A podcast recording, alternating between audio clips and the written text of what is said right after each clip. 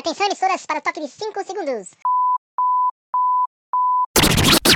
Autoriza o árbitro. Rola a bola a partir de agora. Quem gosta curte, quem não gosta chora. Está no ar o um contra um, o programa mais tosco da internet brasileira. Salve, salve galera internauta brasiliane! Bem-vindos a mais um podcast, nosso podcast número 4. E hoje nós vamos falar de um assunto de um campeonato bem charmoso, legal e que eu não tive a honra de conquistar ainda como torcedor são paulino, que é a Copa do Brasil. Copa do Brasil que tem mais de 90 times na sua disputa, todos atrás da premiação milionária e tem o Cruzeiro de Belo Horizonte como o maior campeão com seis canecos conquistados. Como eu disse, eu como bom São Paulino não tenho uma experiência legal de Copa do Brasil, vou chamar aqui para me ajudar a falar um pouquinho mais desse campeonato, o meu amigo Coelho. Salve, salve, mano Coelho, bem-vindo! Salve, Edu! Cara, hoje a gente vai falar sobre a Copa do Brasil, que é o torneio mais democrático do nosso país. Ela surgiu em 1987 com o intuito de agregar federações e clubes menores em um grande torneio, que, como você disse, hoje conta com 91 clubes. Perfeito, Coelhão! É, você falou de times menores, esses times menores têm uma importância muito grande na história da Copa do Brasil, principalmente pelo surgimento das chamadas zebras. As zebras são aqueles times menores que acabam vencendo times considerados gigantes do futebol mundial ou local. E no caso da Copa do Brasil, nós tivemos times que fizeram história. É, a Copa do Brasil é legal por causa disso. Quando clubes menores que só tem esse torneio para disputar contra os grandes, então você vê aquela questão de televisão, de jogadores querendo aparecer para conseguir um contrato melhor e tem aquela oportunidade. E muitas vezes acaba acontecendo, como você disse, essas zebras, né? Esse ano a gente teve o Afogados de Pernambuco que venceu o Atlético Mineiro, conseguiu sua classificação, infelizmente teve a parada do torneio por causa da pandemia. É, mas também já tivemos zebras campeãs, né? Podemos citar aí Santo André em 2004, Paulista em 2005 e até mesmo quem podemos dizer também porque não Criciúma em 91, que foi quando revelou o Felipão que foi a primeira zebra da Copa do Brasil que se tem como marca, né? Que foi o título em, 2000, em 1991. Claro, perfeito. É, outra coisa que explica também a vontade de vencer desses times menores, que vem lá da primeira fase da Copa do Brasil, né? Porque esses times se classificam através de campeonatos regionais. É, é que é o seguinte, a premiação da Copa do Brasil é uma premiação milionária, né? Ela entregou pro, ao ano passado o campeão, o Atlético Paranaense, colocou no bolso 52 milhões de reais. E esse ano o campeão ele pode é, embolsar 54 milhões de reais com a vitória na final. Só que se ele for um time, Coelho, que veio da primeira fase, ou seja, é um time de menor expressão, se ele for um time campeão e vindo da primeira fase, por premiação, transmissão de é, direitos de, de imagem, televisão, esse prêmio total pode chegar a quase 73 milhões se ele for um time oriundo da primeira fase. Isso também explica muito a vontade de vencer que esses times menores têm. Porque, como você disse, também é um jeito, inclusive, de organizar as contas, né? Então, Edu, quando a gente tiver a Copa do Brasil para os grandes clubes, além do dinheiro também, é, ela é um caminho mais fácil para a Libertadores. Ou não mais, não sei, como, eu não sei se você concorda com isso. Já foi, hoje em dia não é mais. Só que sempre foi aquele falado, né? O caminho mais tranquilo para a Libertadores, sem precisar jogar, sem precisar passar por todas as rodadas do brasileiro, lógico, ia jogar, só que a Copa do Brasil também acabava em julho, então já estava garantido na outra edição e acabava tendo aquele relaxamento durante o ano. Cara, para os clubes pequenos, a Copa do Brasil pode ser até um sonho da Libertadores, mas só lá na frente. Nas primeiras fases, claro, é o que você falou, é a questão do dinheiro, é a questão da visibilidade. É, clubes que geralmente passam da primeira, segunda fase acabam conseguindo um bom dinheiro para quitar suas dívidas, né? Sim, além disso eles têm a, conseguem revelar jogadores, né, trazer jogadores que possam no futuro ser negociados com times de grande, de grande expressão e render mais uma fonte de dinheiro. É, sobre esse caminho para Libertadores, eu acho que ainda é, é por alguns times de, que não são pequenos, mas também não são gigantes, times de escalão médio do Brasil, são, é um caminho bem é, realmente de realidade para o torneio continental, né? Acho que é muito válida essa informação ainda. Só que, ao mesmo tempo, há uma contrapartida. Do mesmo jeito que a Copa do Brasil serve bem a Libertadores, né? É, a Copa do Brasil também serve para os times que já estão na Libertadores. Porque nós temos alguns fiascos históricos, né? Como o São Paulo nesse, no ano passado, o Corinthians esse ano, de serem eliminados na pré-Libertadores. Mas é, essa eliminação na pré-Libertadores garante pelo menos a entrada desses clubes, né? Garantiu ao São Paulo e garantirá ao Corinthians esse ano, se tudo correr conforme o calendário prevê a volta no futebol, é, entrar diretamente nas oitavas da Copa do Brasil, né? Então ainda é um, um facilitador muito grande, porque você, primeiro, você foge de potenciais zebras, você entra nas oitavas de final, né? É, já meio que sabendo as suas pretensões ao, ao, ao decorrer da temporada, então você já eliminado da Libertadores, você já sabe que ou você vai ganhar a Copa do Brasil, ou você vai ter que brigar pelo brasileiro, por uma vaga na Liberta, por um título, por fugir do rebaixamento, né? E pode acontecer como aconteceu com o Palmeiras em 2012, né? Que foi um time que estava brigando para não cair no brasileiro, mas deu sorte de se encaixar ali, engrenar e ganhar os jogos da Copa do Brasil e ser campeão. É... Então a Copa do Brasil ela também serve de, de, de alento também para clubes que estão que saíram da Libertadores, né? É um é um meio que um meio de salvar o ano, diríamos assim. É isso aí, ele gera isso gera muita discussão, né? Porque os clubes até 2012 a Copa do Brasil não contava, né, com os clubes da Libertadores e a partir de 2013, né, ela voltou a contar com esses clubes eu, particularmente, sou contra. É, sim, é, o ano melhora, vem mais, vem mais dinheiro né, por participação, é, chances de títulos, mas eu não acho justo com os clubes que estão desde a primeira fase, aqueles clubes menores que foram conseguindo sua classificação e do nada tem que pegar um gigante, né, na, numas oitavas de final ainda, se fosse numas quartas, numa semi, mas numas oitavas, e acaba atrapalhando muito. É, você vê que acaba ficando o título geralmente com esses clubes que estavam na Libertadores. Então eu particularmente sou contra essa participação, prefiro muito mais o modelo antigo.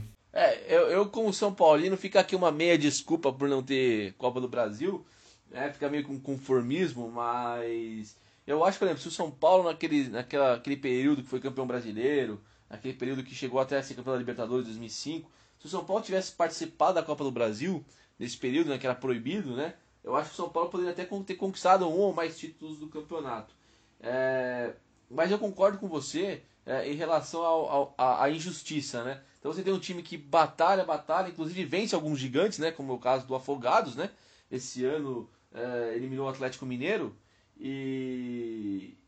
O Asa de Arapiraca também em 2002, quando eliminou o Palmeiras. O Asa de Arapiraca, enfim, é, esses times, é, eles acabam eliminando gigantes também do futebol brasileiro e aí eles vêm embalado e pá, para numa pedreira que vem bem nas oitavas, assim realmente eu concordo com você. Desse ponto de vista, é, acaba sendo injusto, né? Que você prejudica. Por mais que você salve o ano de um, você acaba com.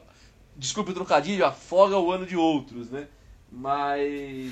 é, assim, eu acho que a Copa do Brasil ainda consegue ser democrática, mesmo com essa inserção dos times da Libertadores nas oitavas de final. Mas eu acho que o legal da Copa do Brasil, Coelho, é, além de, de trazer né, esses, esses times menores tal, o charme dela, que eu acho que é a disputa de mata-mata. É uma coisa que no Brasil criou-se de um tempo para cá, né, desde a da instalação dos pontos corridos, criou-se meio que um preconceito contra o mata-mata né, no, no, no, Brasil. Inclusive, já tivemos campeonatos regionais aqui em São Paulo, inclusive, que foram disputados o sistema de pontos corridos, né, eliminando as tradicionais mata-matas. Então eu acho que o charme da Copa do Brasil é esse mata-mata. Queria saber a sua opinião que, que você acha? É mata-mata, pontos corridos, qual que você prefere? Você acha que a Copa do Brasil tem esse charme por ter mata-mata? O charme da Copa do Brasil é, são, são as zebras? Enfim, o que, que, você, o que, que você acha em relação a isso? Sim, Edu, é, para mim a Copa do Brasil, é, o, a, magi, a mágica dela né, é a junção de clubes de vários estados, é, clubes pequenos, é, clubes do Amazonas, do Acre, vindo jogar em São Paulo, no Rio, é, realizando o sonho né, de jogadores, dos torcedores desses menores. É, então isso que eu acho legal, essa regionalização da Copa. E que você não vai ver numa Série A. Você dificilmente vai ver um clube lá de cima do Brasil, do, Brasil, do Amazonas, do Acre, do Amapá jogando uma Série A. Então você tem essa oportunidade e isso eu acho muito legal. Você vê novas culturas, novos povos. Então acho que essa é a mágica da Copa do Brasil. E quanto ao formato, eu acho justíssimo mata-mata, até porque você enxuta, é, você aumentaria muito o calendário, né? Com com uma Copa do Brasil de pontos corridos. Então eu acho super ideal o mata-mata, que também, pô, é emocionante demais, né? Ah, com certeza, é emocionante pro lado positivo e pro lado negativo, né? É, eu acho que assim, acho que tem uma dupla emoção o mata-mata, né? Tanto para quem tá classificando quanto para quem tá sendo eliminado. Porque às vezes você você vê, né, tipo, você fala, pô, ó, meu time ganhou no Brasileirão do outro time, mesmo time que você jogando contra ele, vamos supor, né? Ganhou em casa, ganhou fora no Brasileirão. Aí chegou no mata-mata, perdeu os dois jogos no mata-mata. Então, é, são campeonatos diferentes, né? São campeonatos de, de situação diferente, né? Acho que assim, é que nem a Libertadores que a gente comentou no podcast passado. Acho que se o time engrena, se o time se encaixa durante a competição, ele vai fluir melhor, né?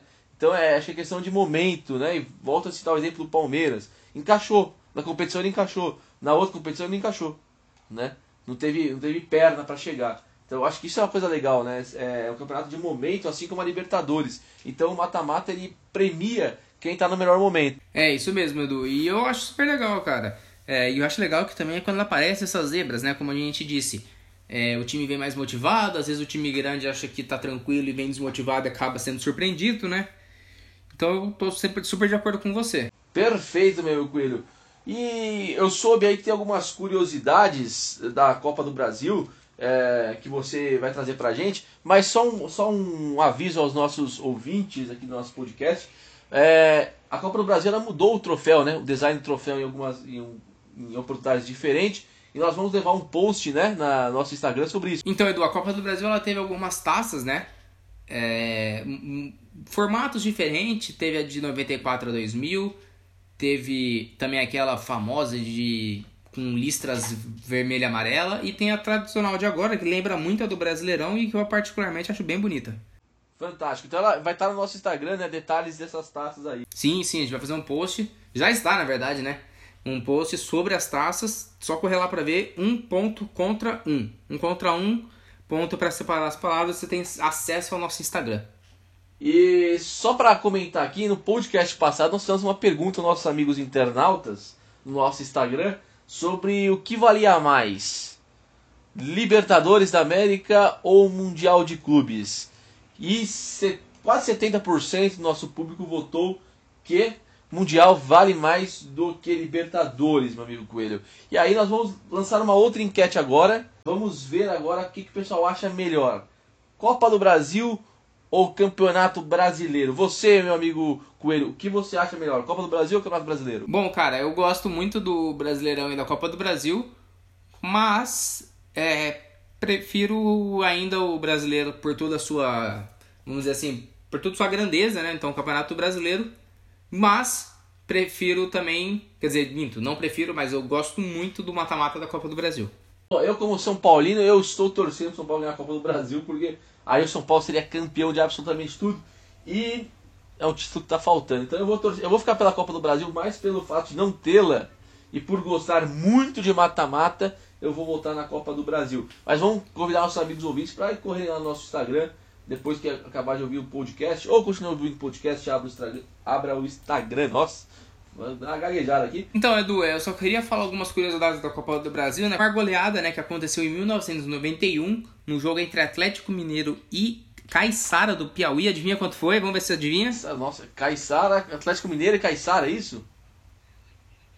É, lá em, lá em Minas. Colocar... Quanto você acha que foi a maior goleada? 12 a 0. Cara, quase. Foi 11 a 1 pro Atlético um golzinho. Também podemos falar, né, de dois, falar de dois técnicos que surgiram graças à Copa do Brasil e hoje estouram no cenário mundial. Ambos já foram da seleção, um até é campeão mundial pela mesma, que são Felipão, que foi campeão em 1991 com o Criciúma, que também é uma zebra da Copa do Brasil, e também o técnico Mano Menezes, que chegou até as semifinais com 15 de novembro do Rio Grande do Sul e acabou perdendo para o Santo André, que foi campeão no Maracanã lotado. Ô Du, só uma errata aqui né, para os nossos ouvintes. É, a Copa do Brasil, na verdade, ela surge em 1989, não em 87, como eu havia dito. Bom, Coelhão, vamos encerrando por aqui mais um podcast. Trouxemos informações legais sobre a Copa do Brasil. Infelizmente, a gente queria discutir um pouco mais dessa edição de, de desse ano, né? Mas, infelizmente, com essa pandemia, paralisou o campeonato.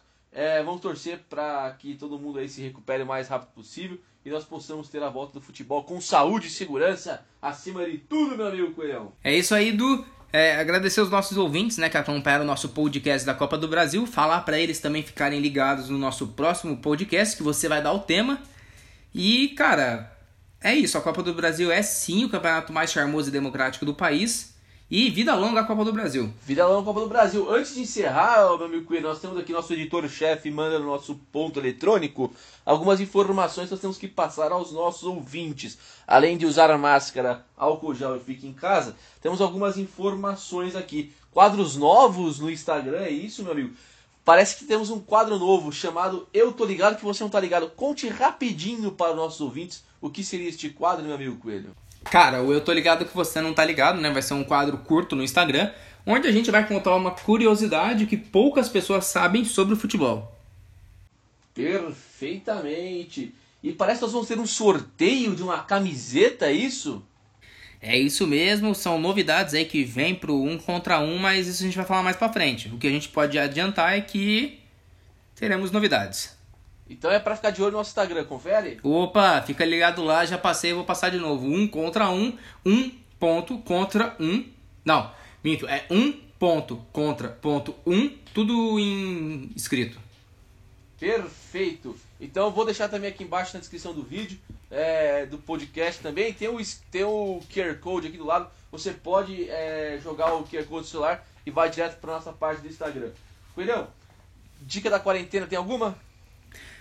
Cara, eu tô terminando hoje, né? Vou terminar agora à tarde. É a série do Barcelona, chama. Esqueci o nome agora, mas é a série do Barcelona que tá na Netflix, galera. É muito boa.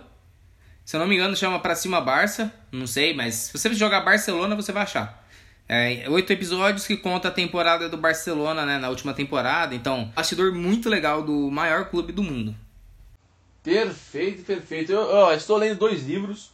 Um é muito bacana, que o torcedor São Paulino vai adorar, chama-se Maioridade Penal. É, é sobre a história de Rogério Ceni. Que susto, velho! Maioridade penal, maioridade penal, Rogério Ceni. Não, mas continua, continua, continua. Não, é, o cara achando que. Uh, o cara achando que já tá fazendo falar direito, né? Não, mas Maioridade Penal conta aí a história na época que o Rogério Ceni completou 18 anos de São Paulo Futebol Clube. É um livro muito legal. E eu também estou lendo Guia Politicamente Incorreto da História do Futebol. É uma abordagem bacana também aí sobre o futebol, vale a pena para quem gosta, para quem é mente aberta, né? De ter várias informações, que hoje em dia está faltando, né? Hoje em dia o pessoal é muito 880, então tá, é sempre bastante legal a gente falar sobre pontos de vista diferentes. Tá certo, meu Isso mesmo, Lu. Vamos embora nessa. Então, vamos indo nessa, então que eu quero terminar a série do Barça. Fechou então. Vou nessa aqui também. Você aí que tá em casa, se cuide, fique com Deus. É, precauções aí contra o coronavírus. E não deixe de seguir nossas redes sociais e ouvir nossos outros podcasts se você não ouviu. Coelhão, muito obrigado. Tamo junto. Aquele abraço. Fui. Abraço, Edu. Fui.